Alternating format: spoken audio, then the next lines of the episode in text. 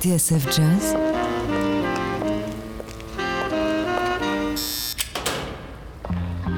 Dans les coulisses de la grande histoire du jazz.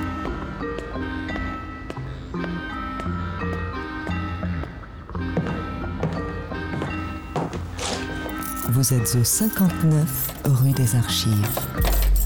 David Copéran, Bruno Guermont-Pré. Bonjour Bruno. Salut David, bonjour à tous et bienvenue au 59 rue des Archives. Tous les dimanches, nous vous ouvrons les portes de notre bureau d'enquête. Et aujourd'hui, inspecteur Guermont-Pré, nous retournons à la Nouvelle-Orléans pour le deuxième épisode de notre saga. La semaine dernière, nous avons vu comment la cité fondée par Bienville en 1718 est devenue le premier port des États-Unis au milieu du 19e siècle. Ville carrefour, ville créole et ville sulfureuse, la Nouvelle-Orléans s'est construite dans la douleur, au fil des eaux boueuses du Mississippi, charriant ses lots de colons, d'aventuriers et d'esclaves.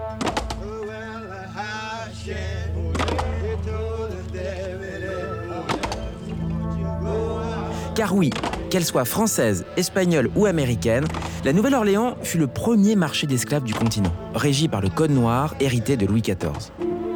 Ainsi, lorsqu'éclate la guerre de sécession en 1861, ils sont plus de 300 000 à suer dans les plantations le long du Mississippi, de New Orleans à Bâton Rouge. Mais la victoire de l'Union en 1865 va changer radicalement la donne. En quelques mois, des milliers de Noirs libres vont se retrouver sur les routes. Conséquence le commerce du sucre, comme du coton, s'effondre, faisant basculer une fois de plus le destin de la Nouvelle-Orléans. Moins opulente mais toujours attirante, violente, ségrégée et pétrie de contradictions, la cité du croissant, métissée comme aucune autre, est enfin prête à donner naissance à un art nouveau, le jazz.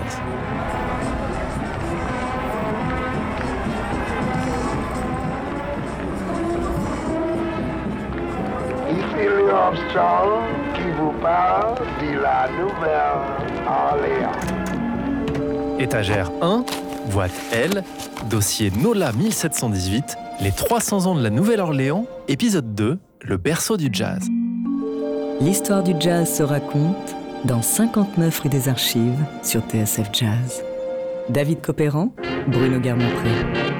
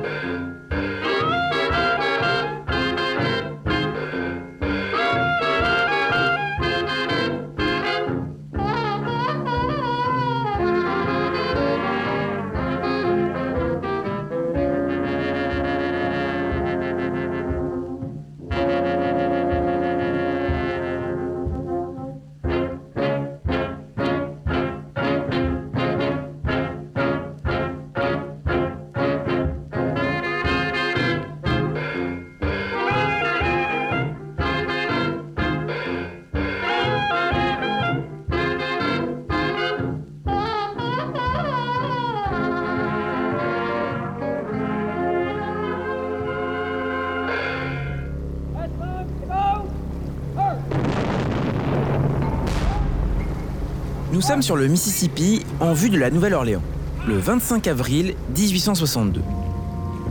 Ce jour-là, les bateaux unionistes, lourdement armés, prennent possession du port de la ville. Quelques jours plus tôt, ils entraient dans l'embouchure du fleuve et passaient Fort Jackson sans combattre. Les soldats confédérés s'étant mutinés. Fort Jackson, dernier rempart avant la Nouvelle-Orléans. Dans son journal Diary of a Christian Soldier, Rufus Kinsley, officier unioniste du 8e régiment du Vermont, se souvient qu'en remontant le Mississippi, je cite, des milliers de nègres nous ont accueillis avec enthousiasme. Un autre soldat ajoute Dès que les Blancs avaient le dos tourné, ils dansaient, agitaient leurs chapeaux et nous criaient bienvenue.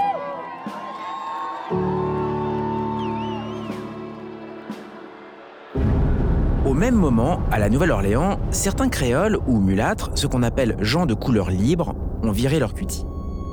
En effet, une poignée d'entre eux avaient pris le parti des confédérés, étant eux-mêmes contre l'abolition de l'esclavage et espérant conserver en l'état leur statut à part de privilégiés. Juste avant la guerre, dans les pages du Picayune, on pouvait lire que cette caste de gens de couleur libre était, je cite, sobre, industrieuse, morale, hautement éduquée et civilisée. Soit tout le contraire des 13 000 esclaves noirs de la Nouvelle-Orléans, c'est ça? C'est ce qui est sous-entendu, effectivement, David.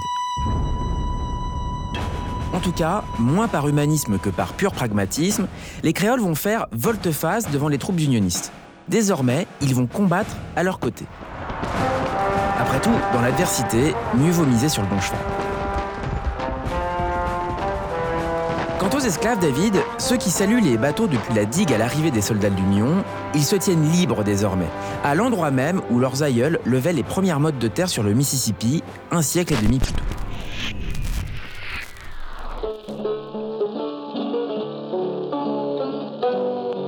Inspecteur Garmont-Pré, que va-t-il se passer à la Nouvelle-Orléans au lendemain de la guerre de sécession? Eh bien David, la fin de l'esclavage va précipiter des milliers de Noirs libres sur les routes.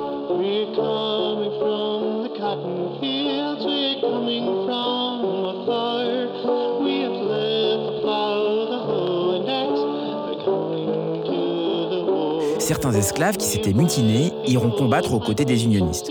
D'autres vont rester travailler sur le sol de Louisiane.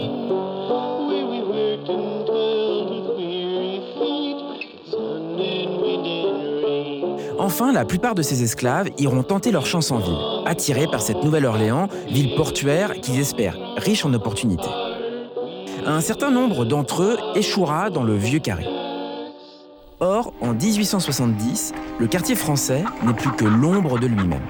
Un quasi-bidonville selon les recherches de l'universitaire Martine Gironimi. Je cite Les locataires ne sont plus que des pauvres ou des prostituées. Aucun service de ramassage d'ordures n'est mis en place ni aucun système de tout à l'égout. Le choléra, la fièvre jaune et la jaunisse y frappent régulièrement. Cinquième ville la plus peuplée des États-Unis avec 116 000 habitants, la Nouvelle-Orléans se dégrade en particulier dans les quartiers des créoles et des immigrés. Jadis un haut lieu de la culture et de la vie créole, le vieux carré qui a fait la réputation de la Nouvelle-Orléans avec son architecture colorée est devenu un cloaque. Une situation qui ne va aller qu'en s'aggravant. Effectivement, David, car au lendemain de la guerre de sécession, les États confédérés du Sud vont obtenir un certain nombre de compensations. Et parmi elles, la promulgation des funestes lois Jim Crow. Lois qui vont instaurer la ségrégation et doucher les espoirs des populations noires. À peine libérés du joug de l'esclavage, ces hommes et femmes vont être dépossédés de tous leurs droits et seront désormais rabaissés au rang de citoyens de seconde zone. À la Nouvelle-Orléans comme ailleurs, ce sont évidemment les Blancs qui vont tenir les ficelles.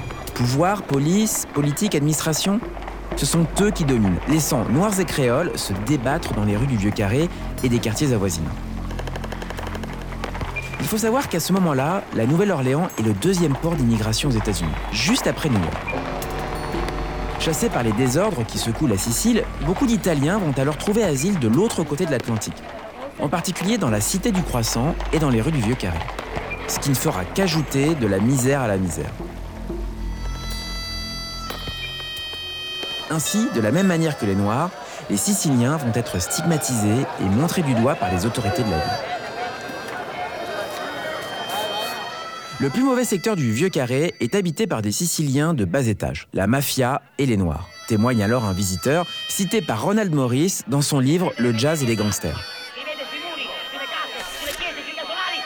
De longues cordes à linge pendent le long des balcons en fer forgé, jadis si gracieux. Des enfants à demi nus, des hommes et des femmes vieux, basanés et obèses, endormis sur leurs porches, et partout l'odeur d'ail et de fruits pourris. Cantonnés dans des logements insalubres et miséreux, les Siciliens vont être victimes de discrimination et vont se retrouver, comme les Afro-Américains, tout en bas de l'échelle. Et ça, deux événements tragiques vont venir le prouver, inspecteur. En 1891, une vingtaine de Siciliens sont lynchés à la sortie du tribunal. Ils étaient accusés d'avoir fomenté l'assassinat du chef de la police. Outrés par l'acquittement de six d'entre eux, une foule d'émeutiers fait alors irruption et abat froidement 11 Italiens. Pour la première fois aux États-Unis, résonne alors le mot de mafia.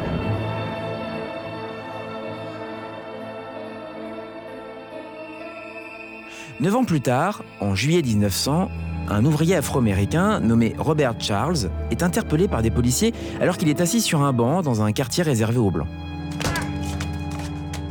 S'ensuit alors une chasse à l'homme qui prendra fin quatre jours plus tard, après que Charles ait abattu plusieurs officiers blancs et trouvé lui-même la mort. Dans l'intervalle, des groupes de blancs mènent des expéditions punitives dans les quartiers noirs de la Nouvelle-Orléans, provoquant d'énormes émeutes raciales et faisant une trentaine de morts, noirs pour la plupart.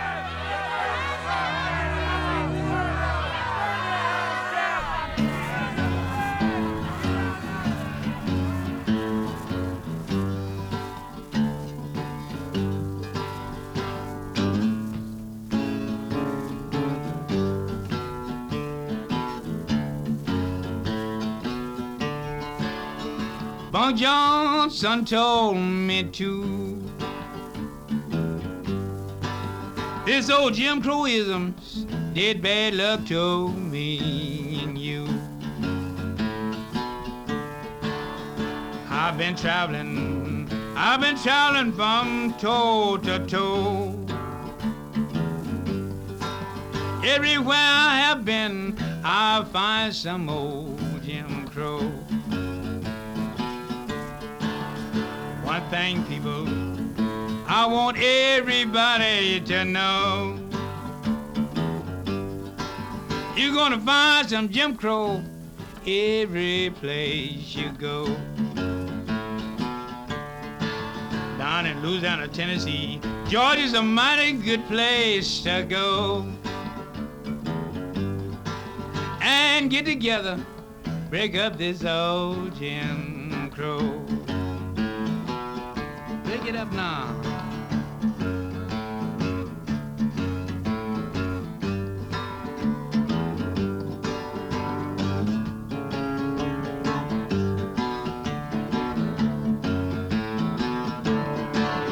I told everybody over the radio.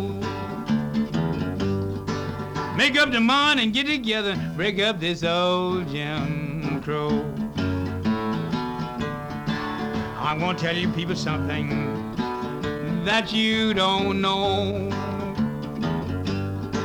It's a lot of Jim Crow in a moving picture show. I'm gonna sing this verse. I ain't gonna sing no more. Please get together, break up this old Jim Crow. Les 300 ans de la Nouvelle-Orléans, épisode 2, le berceau du jazz. Vous êtes au 59 rue des Archives. Deuxième chapitre de notre saga consacrée aux 300 ans de la Nouvelle-Orléans dans 59 rue des Archives.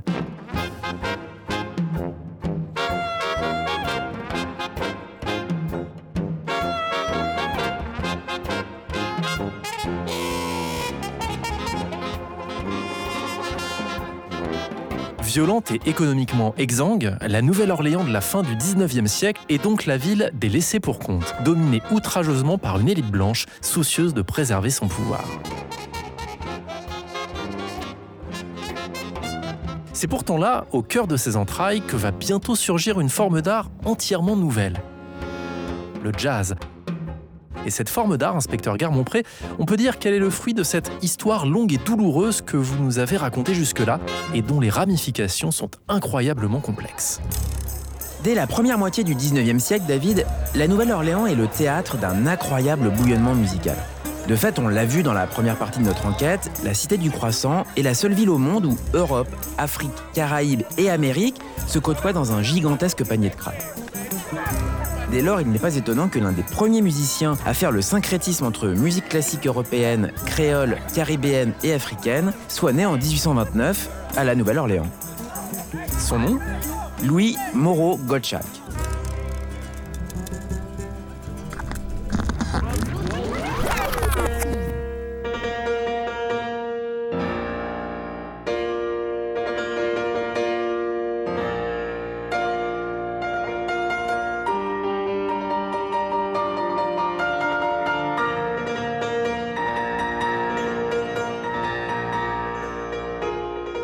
La haute société créole, Louis Moreau Gottschalk est le fils d'un homme d'affaires juif londonien et d'une femme d'ascendance française, originaire de Saint-Domingue.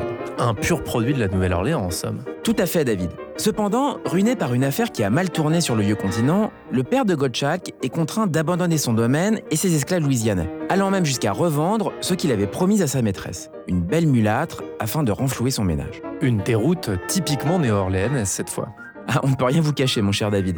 Quoi qu'il en soit, cela ne va pas empêcher le jeune Gottschalk de couler des jours plutôt heureux dans une petite station balnéaire prisée par les planteurs, de l'autre côté du lac Pontchartrain, à l'abri de l'épidémie de choléra qui frappe alors la Nouvelle-Orléans.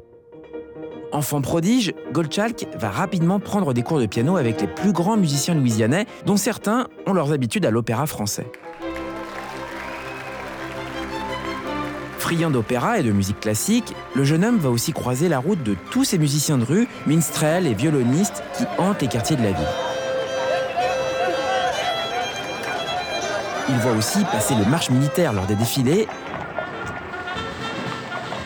et entend peut-être de lointains échos de Congo Square, à quelques blocs de la petite maison familiale située sur Rampart Street. Congo Square, où se réunissent encore chaque dimanche des cercles de plusieurs centaines de personnes.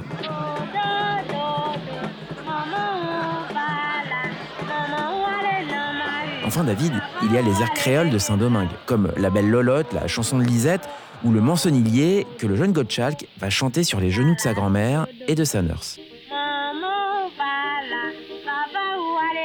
Enfant précoce, compositeur dès son plus jeune âge, Louis Moreau Gottschalk ne tarde pas à se faire un nom à la Nouvelle-Orléans. Dès lors, sa vie devient un véritable roman. À 12 ans, il est envoyé à Paris où il se fait refouler du conservatoire. À 16 ans, il donne son premier concert salle Pliel et devient le protégé de Frédéric Chopin. À 21 ans, on le retrouve en Suisse, puis en Espagne pour une série de concerts. La suite de sa carrière le mènera à New York, Cuba, Porto Rico, la Guadeloupe, la Martinique et le Brésil, puis San Francisco, jusqu'à sa disgrâce en 1865, et une affaire de mœurs qui va l'obliger à quitter les États-Unis. Réfugié en Amérique latine, il meurt à Rio de la syphilis en 1869. Mais entre-temps, David, Louis Moreau Gottschalk aura laissé quelques compositions à la postérité.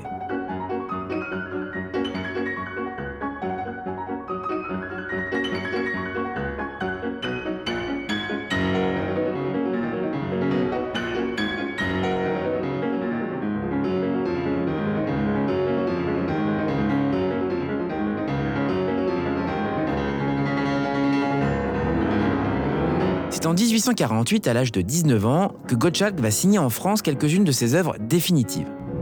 Dans ses notes d'un pianiste, le compositeur se souvient.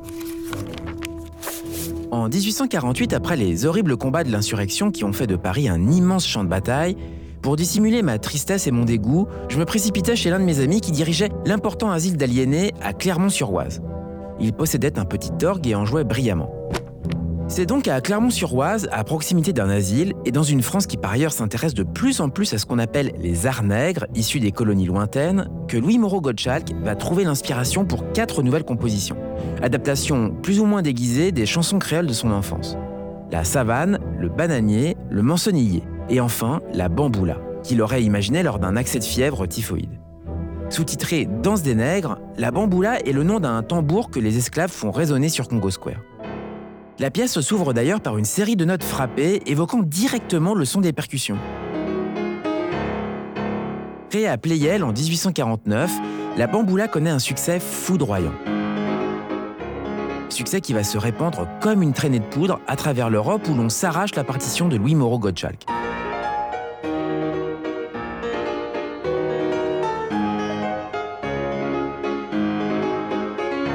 Il faut dire que c'est la première fois que la musique dite sérieuse ou de concert s'orne de tels apparats exotiques. Basé sur un rythme chaloupé et légèrement syncopé qui charpente toute la structure de l'œuvre, traversée de traits vigoureux, la bamboula swingerait presque. Ainsi, beaucoup voient dans cette bamboula, mais aussi dans le banjo que Gottschalk composera quelques années plus tard, l'ancêtre du ragtime, qui lui-même donnera bientôt naissance au jazz.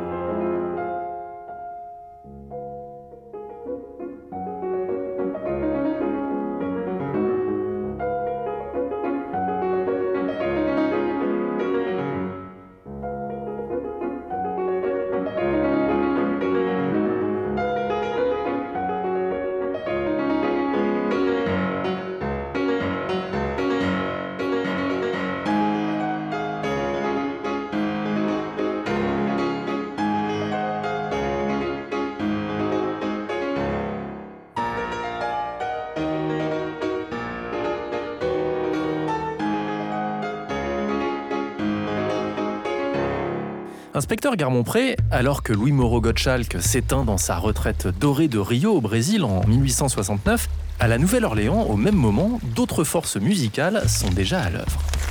Effectivement, David. Et pour cela, il faut imaginer une sorte de carte musicale de la cité du croissant.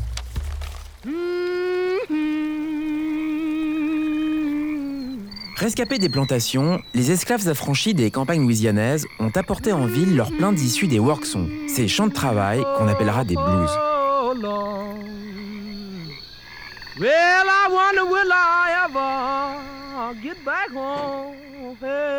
Quant aux fanfares, elles drainent dans les rues de la Nouvelle-Orléans une quantité toujours croissante de musiciens. Pompiers, policiers, associations, fêtes de quartier, mariages, pique-niques, conventions et enterrements. Tout est prétexte à défiler au son des marching bands, dont l'écho se fait entendre à plusieurs rues à la ronde.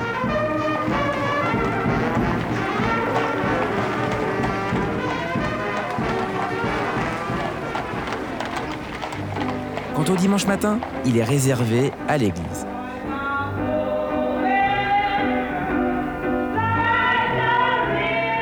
C'est l'heure des spirituals et des shouts, de ces colonnes responses héritées de la lointaine Afrique qui transportent les fidèles jusqu'à la transe.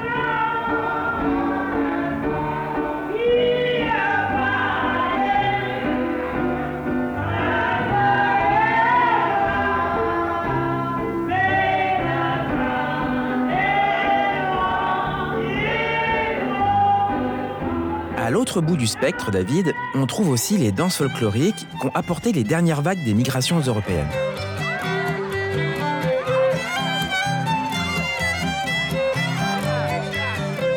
À la fin du 19e siècle, Nick LaRocca, jeune Sicilien qui deviendra le trompettiste de l'original Dixieland Jazz Band, assiste déjà aux balles animées par son papa. Dans les parcs et les bateaux à aube où l'on danse la valse, la mazurka et la polka.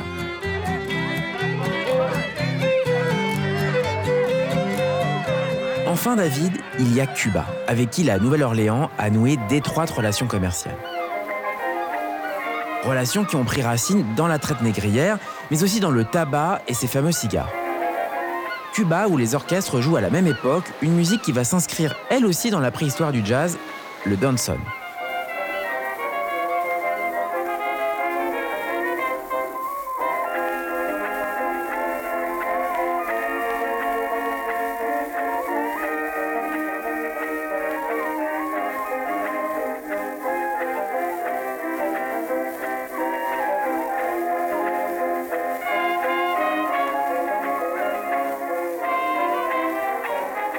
Quant au ragtime, David, eh bien c'est la musique populaire de l'époque.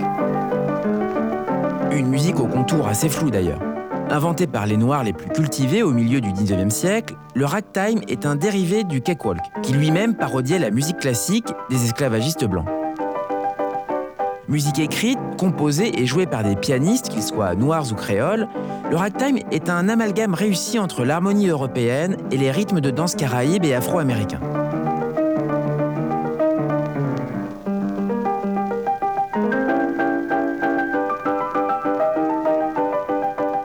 Et si Scott Joplin est sans conteste son représentant le plus célèbre, ce sont des pianistes comme Tony Jackson et Jelly Roll Morton qui vont faire évoluer le ragtime vers le jazz dans les bouges de Storyville.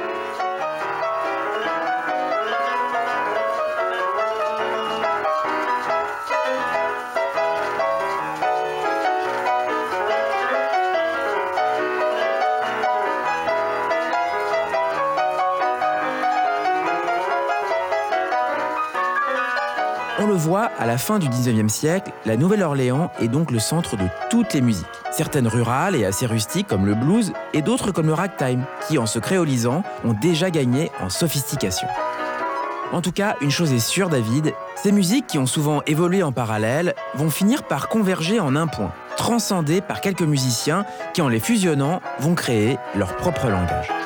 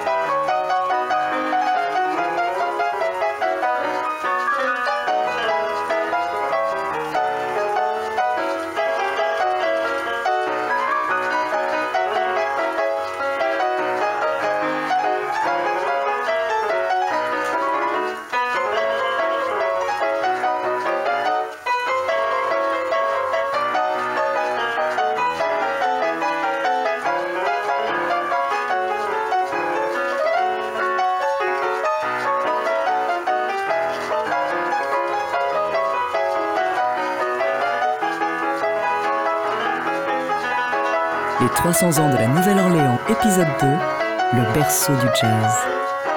L'histoire du jazz se raconte dans 59 rue des Archives sur TSF Jazz.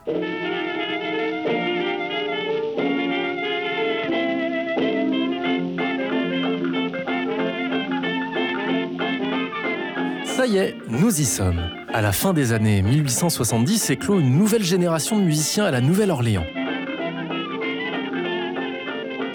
Fanfares ou les string bands, dans les rues ou les lupanards du quartier de Storyville, la première génération d'Afro-Américains nés libres, mêlés aux musiciens créoles, va enfanter le jazz, inspecteur Garmont-Pré.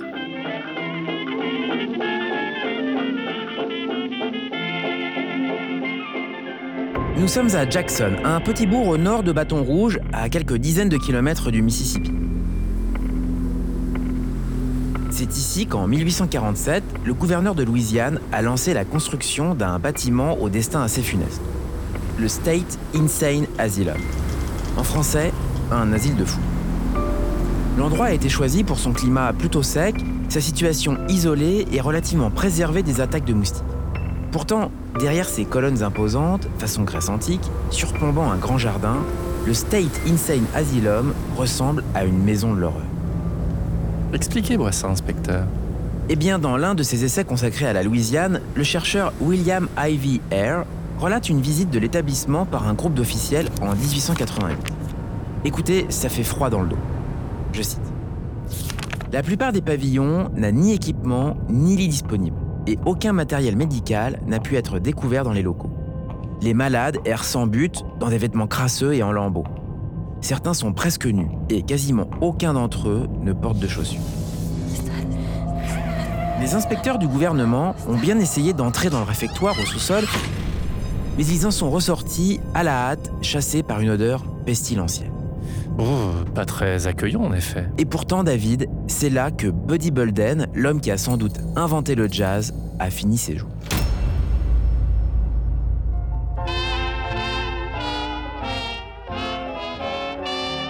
Buddy Bolden, de son vrai nom Charles Joseph Bolden, est né à la Nouvelle-Orléans en 1877. Thought I heard Buddy Bolden sing. Il a grandi uptown, c'est-à-dire en remontant le Mississippi en amont du vieux carré, dans un quartier où se tenait jadis une plantation. Terrible. You're awful. Take it away. I thought I heard him sing. Parce qu'il n'a jamais enregistré et qu'il n'existe qu'une seule photo de lui prise en 1905, la vie de Buddy Bolden reste un mystère. Pourtant, selon tous les témoignages, Buddy Bolden fut bel et bien le roi du cornet à la Nouvelle-Orléans. Mieux encore, c'est lui qui, au tournant du siècle et selon toute vraisemblance, aurait inventé le jazz. Seulement, on ne pourra jamais le vérifier.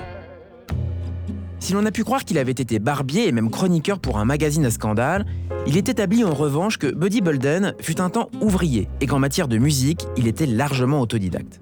Seul un voisin, un certain Manuel Hall, lui aurait donné quelques rudiments de cornet. Nous sommes alors dans les années 1880 et le jeune Bolden baigne dans le gombo musical de la Nouvelle-Orléans. Blues, marche militaire, fanfare, ragtime, quadrilles, danses populaires européennes, etc. De fait, le jeune cornettiste va se nourrir de toutes ces musiques jusqu'à en faire la synthèse, ce que jamais personne, semble-t-il, n'avait fait avant lui. En 1895, Buddy Bolden a 18 ans lorsqu'il intègre l'orchestre du guitariste Charles Galloway. À ce moment-là, Bolden a déjà traîné ses guêtres au sein du Reliance Brass Band, la fanfare du batteur Papa Jack Lane. Mais c'est bien avec l'orchestre de Galloway que le jeune Bolden va faire parler de lui, jusqu'à lui voler la vedette ainsi que la direction du groupe. Rapidement, celui qui se fait appeler The Kid, le gamin, devient The King, le roi. Au tournant du siècle, son orchestre est le plus populaire des quartiers noirs de la ville. Et lorsqu'il ne joue pas dans les bordels de Storyville, King Bolden prend ses quartiers dans les jardins Lincoln et Johnson. Chaque dimanche, on y organise des pique-niques ou des matchs de baseball. Ces jours-là, lorsque le cornet de Buddy Bolden retentit, c'est une foule immense qui vient se presser autour de l'orchestre, aux grandes dames du violoniste John Robichaud, dont la formation joue quelques dizaines de mètres plus loin. Soudain, raconte le clarinettiste Georges Baquet, Buddy frappe contre le sol et donne le beat avec sa trompette. D'un coup, tout le monde se lève et s'écrie Oh, monsieur Bolden, jouez pour nous Je n'avais jamais vu ça auparavant.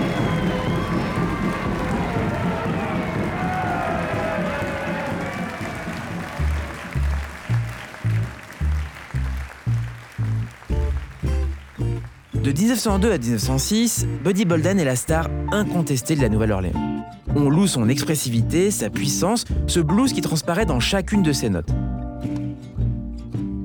Il jouait à tout casser dans n'importe quel ton avec une sonorité ronde et mordante, selon le trompettiste Buck Johnson. Et puis il y a l'improvisation. Ayant appris à jouer d'oreille, Buddy Bolden a cette capacité de combler ses éventuels trous de mémoire avec des phrases qu'il invente sur le tas. Tromboniste et jeune cadet de Buddy Bolden, Kidori se souvient comment les ornements créés par le maître enchantaient le public, souvent davantage que les notes écrites sur le papier. En fait, selon la plupart de ses contemporains, Bolden triche souvent avec la partition. Tout fake en anglais, sauf qu'il le fait avec génie. Enfin, David, il y a les filles. Dans Écoutez-moi ça, l'ouvrage de Nat Shapiro et Nat Entoff, Ben Johnson décrit Buddy Bolden comme un bel homme à la peau sombre, grand, mince. Un vrai bourreau d'écueil. Vous voulez dire que Buddy Bolden aurait inventé les groupies en même temps que le jazz? C'est probable, mon cher David. En tout cas, auteur d'une biographie qui fait autorité en la matière, Donald Marquis prête à Buddy Bolden toute une cour de jeunes femmes, souvent des prostituées Storyville en réalité, qu'il fréquente de manière plus ou moins continue au début des années 1900. Elles se battent même pour lui tenir son chapeau, sa veste et parfois son mouchoir, selon Marquis. À partir de ce moment-là, sans doute grisé par le succès, le grand Buddy Bolden commence à vaciller. On lui prête alors des troubles mentaux, sans doute une schizophrénie. Et puis il y a l'alcool, la drogue et une vie dissolue qui va bientôt avoir raison de lui. En mars 1906, Buddy Bolden agresse sauvagement sa belle-mère. Dans le Daily Picayune, on peut lire alors Charles Bolden, un musicien vivant sur First Street au numéro 2302, a frappé sa belle-mère, Madame Ida Beach, à coups de marteau. Il apparaît que Bolden avait été cloué au lit et souffrait d'accès de violence. Croyant que la belle-mère voulait le droguer, il s'est précipité hors du lit, l'a frappé avec une cruche et lui a ouvert le crâne. La blessure n'était pas sérieuse. Hmm, intéressant. Et ce n'est pas tout, David. Quelques mois plus tard, lors du défilé organisé pour la fête du travail, c'est un Buddy Bolden aux propos incohérents qui se fait ramener chez lui par ses collègues de Legal Band, avec lequel il est censé se produire. Selon la légende, il est atteint de violents maux de tête et d'une paranoïa qui le fait craindre jusqu'à son propre cornet. Emprisonné quelques semaines plus tard, le King est officiellement transféré au State Insane Asylum de Jackson à l'été 1907. Un aller sans retour. À 29 ans, c'en est donc bien fini du roi Bolden, qui va se laisser choir péniblement jusqu'à sa mort en 1931 à l'âge de 54 ans. Drôle d'itinéraire pour un homme qui fut sans doute dépassé par sa propre invention, le jazz.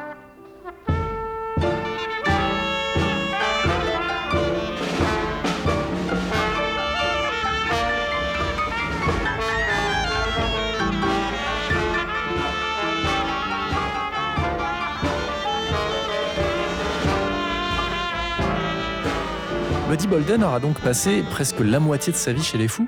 Exactement. Et par conséquent, personne n'entendra plus jamais parler de lui. Un journaliste aura bien aperçu un grand homme noir jouer dans l'orchestre de l'institution. Mais on n'a jamais pu établir qu'il s'agissait bien de Buddy Bolden, qui va mourir sans jamais avoir enregistré. Du créateur du jazz, il ne reste donc qu'une photographie de 1905, le représentant avec son petit orchestre. Une formation assez originale d'ailleurs, avec trompette, trombone et deux clarinettes, ainsi qu'une guitare et une contrebasse en guise de rythmique. Pourtant, Buddy Bolden a bien laissé une trace. Et comment? Puisque de Kid Ory à King Oliver, en passant par Buck Johnson et Louis Armstrong, tous les pionniers du jazz vont être marqués par le son du roi Bolden. Et tu jouais euh, avec Buddy Bolden à cet âge-là? Oh non, j'étais 12 ans, 12 comme 12, 13 ans. Je commençais avec Buddy Bolden. That's Buddy Bolden band. That's, that's one of Buddy Bolden old numbers, you see. And when they heard that, they said that was Bolden band. That's my horn Mr. Buddy Bolin got there. He's playing it. Ain't. oh, that little bitty fella, you know. En 1938, Jelly Roll Morton reprend Funky Butt, l'un des plus grands tubes de Bolden, et le transforme en ce très bel hommage, le Buddy Bolden Blues. On écoute.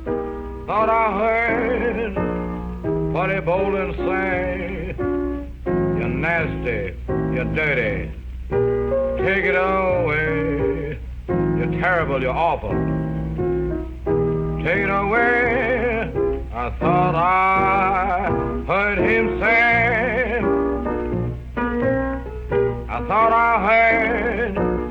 heard Buddy Bolden shout, Open up that window and let that bad air out. Open up that window and let the foul air out. I thought I heard Buddy Bolden sing. Thought I heard Judge Fogarty say, 30 days in the market, take him away. Get him a good broom to sweep with take him away.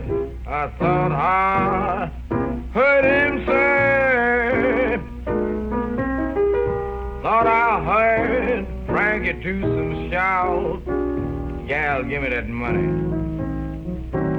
I'm gonna beat it out. I mean, give me that money like I explained you. I'm gonna beat it out, cause I thought I heard Frankie say.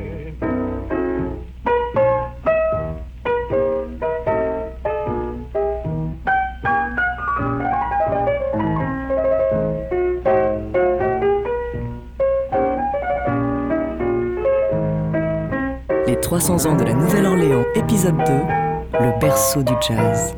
59 rue des Archives sur TSF Jazz.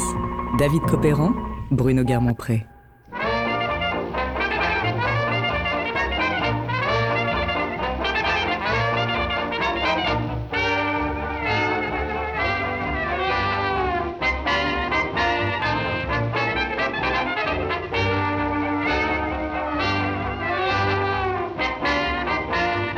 Deuxième chapitre de notre saga consacrée aux 300 ans de la Nouvelle-Orléans dans 59 rue des Archives.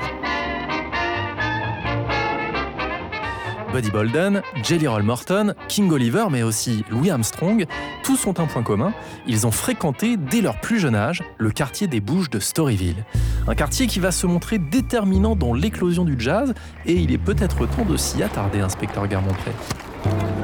Regardez cette carte postale éditée au début des années 1910. Au premier plan, on voit le fameux tramway remonter le long de Canal Street. Au centre de l'image, à l'angle de Canal et de Basin Street, voici la gare des chemins de fer du Sud et son débarcadère qui vomit quotidiennement des milliers de voyageurs venus des quatre coins des États-Unis. Enfin, et juste derrière la gare, se profile un quartier fait de manoirs et de vieilles maisons colorées, a priori inoffensifs. Sauf que ce quartier, David, c'est Storyville. Dans ses mémoires, le batteur Baby Dodds raconte que, du plus loin qu'il se souvienne, la Nouvelle-Orléans a toujours été une ville portuaire et les bateaux y affluaient de toute l'Europe. Et la plupart des types qui débarquaient de ces bateaux, poursuit Baby Dodds, avaient navigué pendant 3 ou 4 mois. Et lorsqu'ils arrivaient, ils étaient contents de trouver des clubs et des filles faciles dans le quartier. Mais Storyville n'a pas toujours existé, inspecteur. Exact. Avant Storyville, les maisons aux lanternes rouges fleurissaient un peu partout à la Nouvelle-Orléans. Et au milieu du 19e siècle, l'intersection des rues Decatur et Baraque, tout près du port et de French Market, était réputée pour ses bouges malfamées.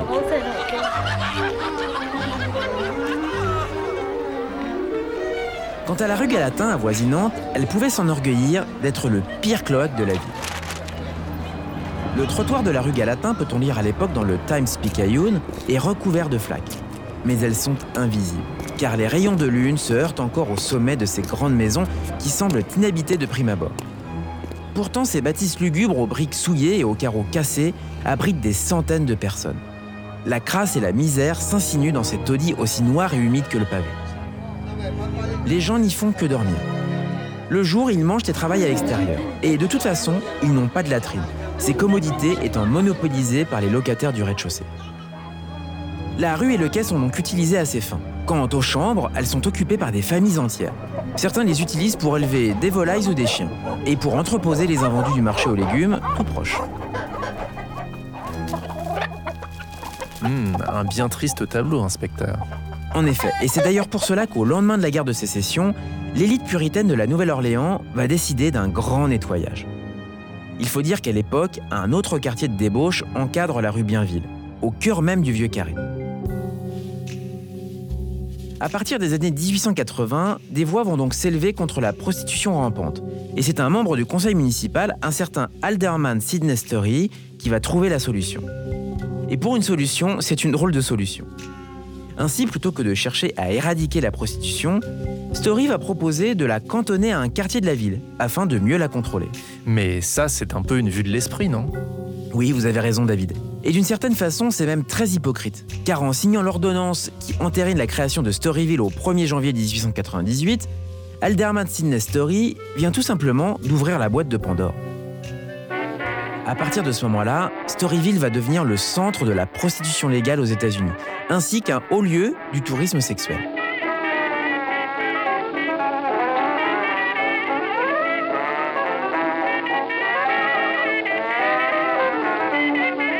Dans ce carré délimité par les rues Canal, Basin, Claiborne et Lafitte, à l'ouest de Trémé, ce sont des milliers de femmes, créoles, indiennes, africaines ou européennes, qui vont désormais faire commerce de leur corps.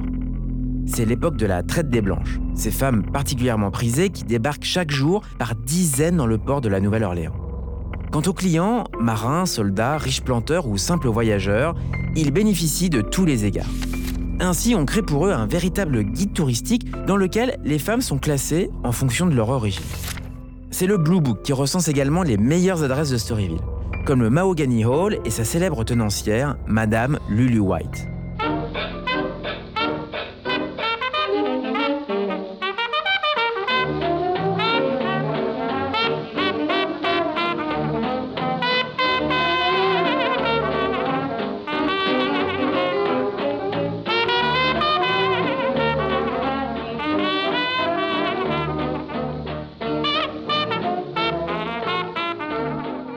Selon une étude, on compte 200 bordels à la Nouvelle-Orléans en 1902. En 1914, le quartier de Storyville abrite à lui seul quelques 750 prostituées, mais aussi 500 domestiques, 300 souteneurs, 150 employés de saloon, quelques vendeurs de médecine et enfin 200 musiciens. car c'est bien là le seul mérite de Storyville qui, jusqu'à sa fermeture en 1917, va permettre à une génération entière de musiciens, créoles ou noirs, de faire ses gammes et de gagner sa vie tous les soirs et jusqu'au lever du soleil.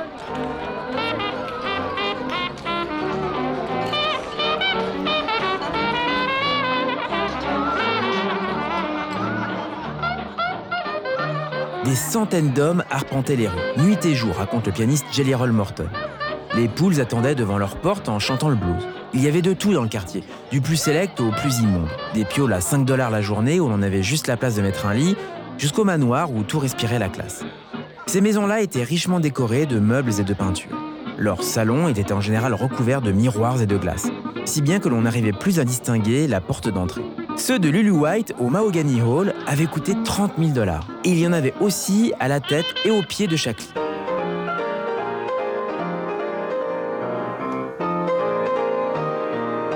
Les manoirs de Storyville abritaient toujours les meilleurs pianistes, poursuit Roll Morton. Tony Jackson, par exemple, était le pianiste attitré de Gypsy Schaeffer, l'une des femmes les plus courues du quartier. Elle dépensait sans compter et se soignait au champagne.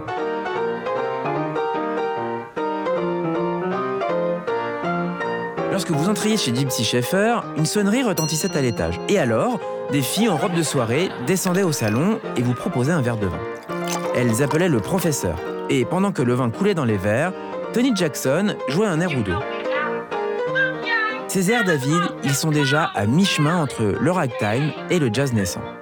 Surtout, grâce au fameux rouleau de piano mécanique, on peut encore les écouter aujourd'hui et se faire une petite idée de l'ambiance qui régnait alors dans les lupanards de Storyville. Écoutez ce Pretty Baby par Tony Jackson.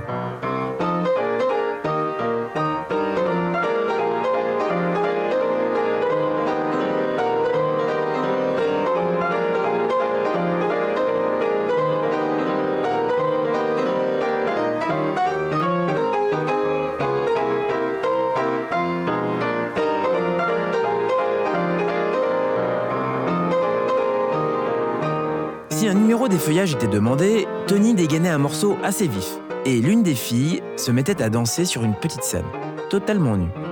À la Nouvelle-Orléans, les feuillages étaient une vraie forme d'art.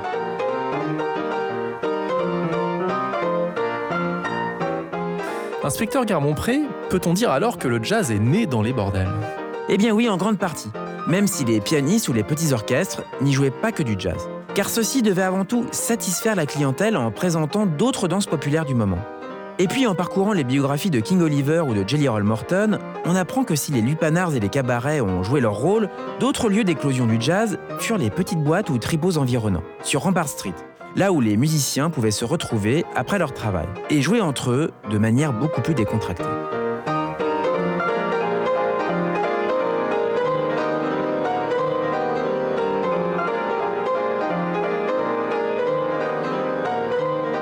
Enfin, c'est aussi dans les boui-boui des rues Liberty et Perdido, plus à l'ouest, dans ce qu'on appelle le Black Storyville, qu'un jeune jazzman en culotte courte va trouver son premier terrain de jeu. Son nom? Louis Armstrong.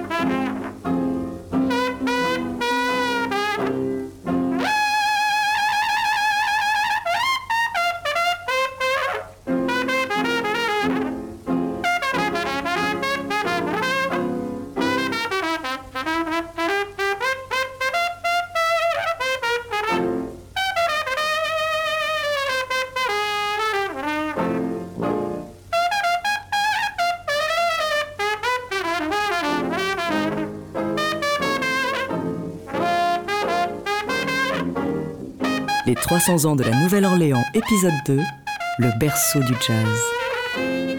Vous êtes au 59 rue des Archives. David Copéran, Bruno Guermont-Pré.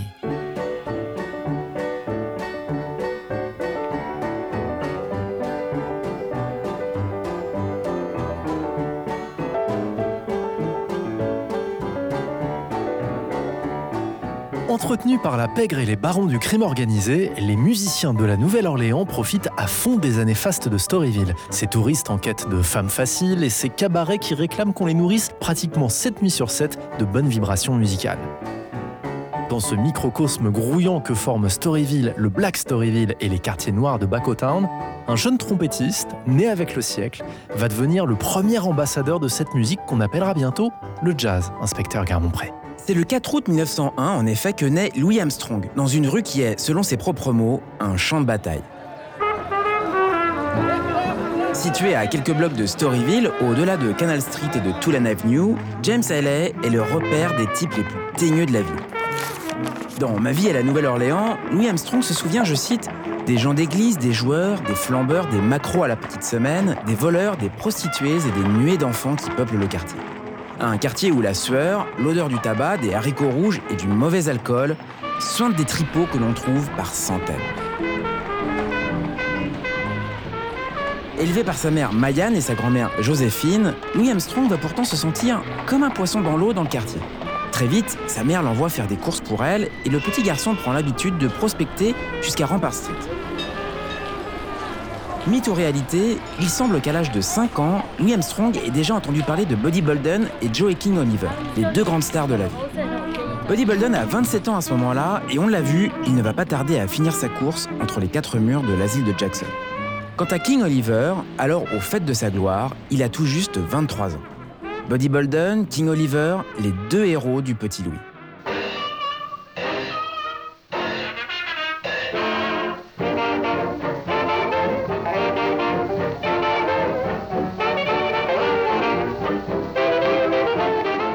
Le fameux Funky Butt Hall se trouvait à l'angle même de la rue où j'habitais, se souvient Armstrong. C'est là, posté sur le trottoir, que j'entendis pour la première fois Buddy Bolden. J'avais 5 ans et il soufflait si fort que je me demandais si un jour j'aurais des poumons assez puissants pour remplir l'un de ses cornets.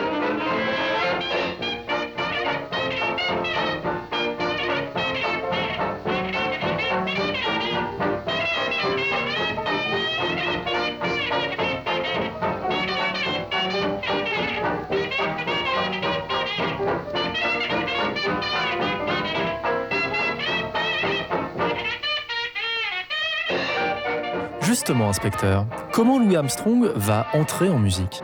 Eh bien David, c'est grâce à un sacré concours de circonstances. Louis Armstrong a 11 ou 12 ans lorsqu'il participe à la parade du Nouvel An, à la tête d'un petit quartet vocal qu'il a monté avec des amis. Procession aux flambeaux, parade, feux d'artifice, l'ambiance est clairement à la fête et les néo-orléanais en profitent pour faire un maximum de bruit.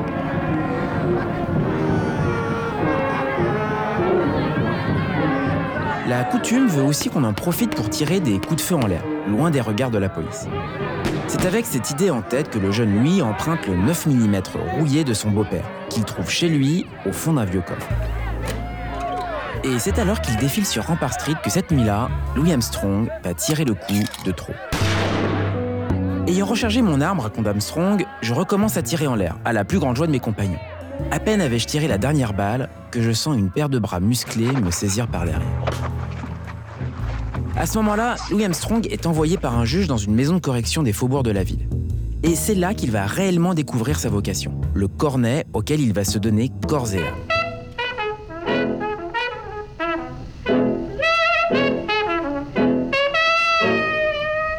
Lorsqu'il sort de l'institution, l'adolescent sait déjà qu'il sera musicien. Et avant de faire ses débuts dans les orchestres de Kidori et King Oliver, Louis Armstrong va faire ses gammes dans l'une de ses célèbres fanfares qui arpentent les rues de la ville comme l'Onward Brass Band, l'orchestre de King Oliver et du grand batteur Black Benny.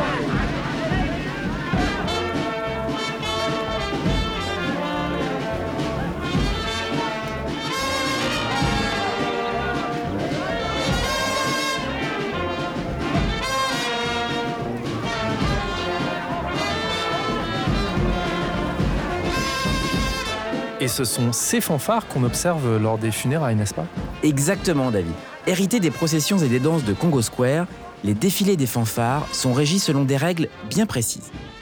À la tête du cortège, la First Line, composée des membres d'un club, d'une association ou d'une famille, qui ont organisé le défilé, suivi de près par la fanfare, ses cuivres, son sous-bassophone, sa grosse caisse et sa caisse claire. Et pour refermer la marche, ceux qui forment la seconde line, c'est-à-dire ceux qui sont là pour profiter de la musique et accompagner le cortège, parfois costumés et qui marchent selon des pas inspirés par les danses d'Afrique de l'Ouest. À la Nouvelle-Orléans, raconte Armstrong, la coutume veut que la foule qui accompagne un défunt à sa dernière demeure soit triste, jusqu'au cimetière où l'on marche très lentement.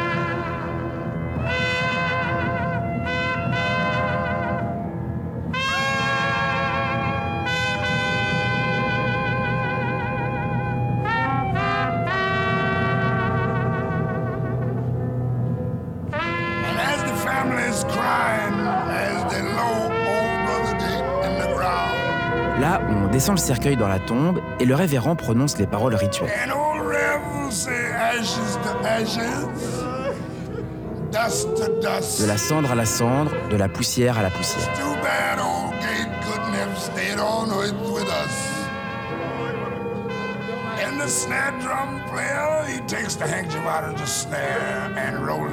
Members Alors tout change. form in line. Le joueur de caisse claire retire le mouchoir de dessus son instrument, on quitte le cimetière et dès qu'on a dépassé le premier pâté de maison, le chef d'orchestre, en l'occurrence Joe Oliver, prévient l'ensemble d'une salve de trompette. Alors, les musiciens brandissent leurs instruments et tout le monde se met à swinger Didn't Hear Rumble.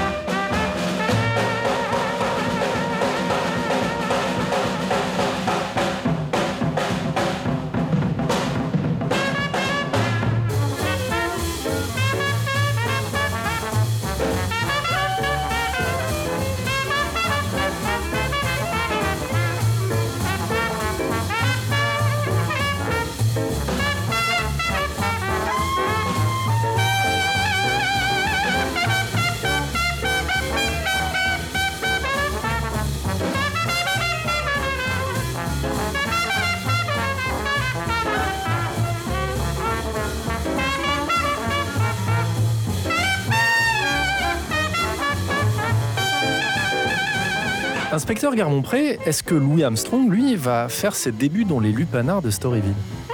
Eh bien David, il ne va pas franchement en avoir le temps. En fait, Louis Armstrong arrive légèrement trop tard. Déjà au début des années 1910, la ségrégation et le chômage de masse ont poussé les Noirs sur les routes du Nord, vers les grandes villes industrielles comme Chicago, ce qu'on appelle la Grande Migration. À ce moment-là, en Europe, le premier conflit mondial a déjà éclaté. Et sur le sol américain, le besoin de main-d'œuvre se fait cruellement sentir. Les États-Unis ne sont pas encore engagés dans la guerre, mais ils fournissent déjà les Européens en produits manufacturés et en matières premières. Avec l'entrée en guerre des États-Unis en 1917, les industriels du Nord vont devoir renouveler leurs forces vives. Alors, pour satisfaire la demande, ceux-ci vont se tourner une nouvelle fois vers le Sud, accentuant davantage encore le phénomène de grande migration. À ce moment-là, la Nouvelle-Orléans, comme beaucoup d'autres villes du Sud, va se vider progressivement d'une partie de sa population noire. Et bientôt, ce sont les premiers musiciens de jazz qui vont suivre le mouvement. En 1917, à cause de la guerre qui mobilise les hommes et les ressources, Storyville n'est déjà plus que l'ombre de lui-même. Surtout, les élites puritaines de la ville ont décidé d'en finir définitivement avec ce quartier de débauche, contrôlé par des barons de la nuit qui fricotent de trop près avec la mafia et les Noirs. Et David, un événement va leur fournir un prétexte tout trouvé. En avril 1917, le meurtre d'un matelot de l'US Navy en plein Storyville force les autorités à décider la fermeture du quartier.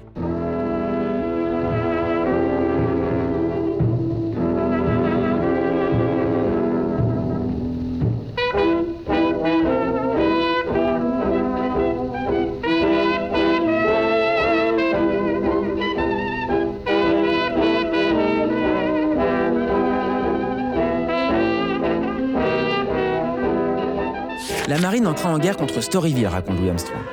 Les autorités organisèrent des rafles dans tous les bordels et les cabarets, bouclèrent tous les souteneurs et tous les joueurs pendant que leur poule travaillait.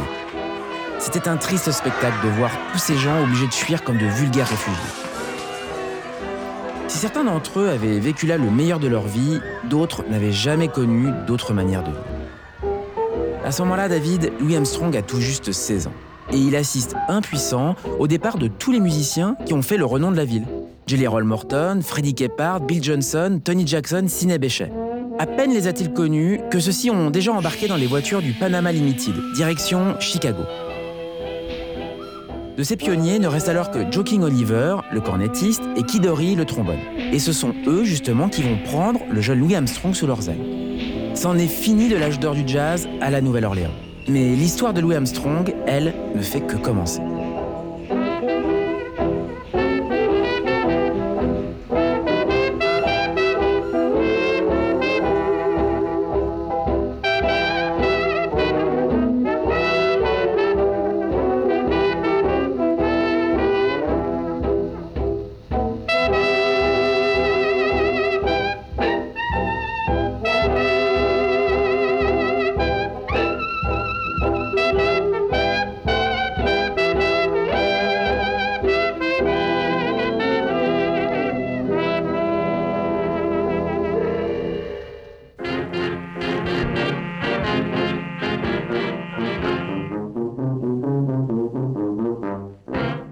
Inspecteur Garmont-Pré, avant de refermer ce deuxième épisode de 59 rue des Archives consacré à la Nouvelle-Orléans, quelques conseils pour tous ceux qui voudraient retrouver ces héros des débuts du jazz. Préparez vos blocs-notes, c'est maintenant. Eh bien David, on va commencer par deux merveilleux ouvrages absolument essentiels pour comprendre cette période, qui n'a pas été documentée par le disque. On commence avec Hear Me Talking to Ya, le livre culte de Nat Shapiro et Nat Entoff, traduit en français sous le titre Écoutez-moi ça chez Buchet-Chaster. Le jazz raconté par les musiciens eux-mêmes avec des témoignages de première main et souvent très croustillants. Autre incontournable, Ma vie à la Nouvelle-Orléans de Louis Armstrong est un recueil de souvenirs tendres et énamourés de son enfance dans la cité du Croissant. Parmi les autres publications qui nous ont servi de Bible, on notera le Jazz et les gangsters de Ronald L. Morris, qui fait le lien entre le crime organisé et le développement du jazz à Storyville, Mr. Jelly Roll d'Alan Lomax, consacré à Jelly Roll Morton, et Buddy Bolden de Donald R. Marquis, traduit en français chez De Noël, auront servi eux aussi de source à notre enquête. Merci, inspecteur. Les 300 ans de la Nouvelle-Orléans, épisode 2, Le berceau du jazz, une émission réalisée par Eric Holstein avec le précieux concours de Sébastien Artési. Rendez-vous la semaine prochaine pour le dernier épisode où l'on verra comment la Nouvelle-Orléans s'est remis de la fermeture de Storyville. En attendant, retrouvez-nous en podcast sur le www.tsfjazz.com et sur l'iTunes Store d'Apple. Toutes vos réactions et vos questions à l'adresse tsf.tsfjazz.com et sur Twitter, hashtag 59 rue des Archives. N'oubliez pas d'éteindre la lumière en partant et surtout, gardez les oreilles grandes ouvertes. Salut Bruno. Salut David.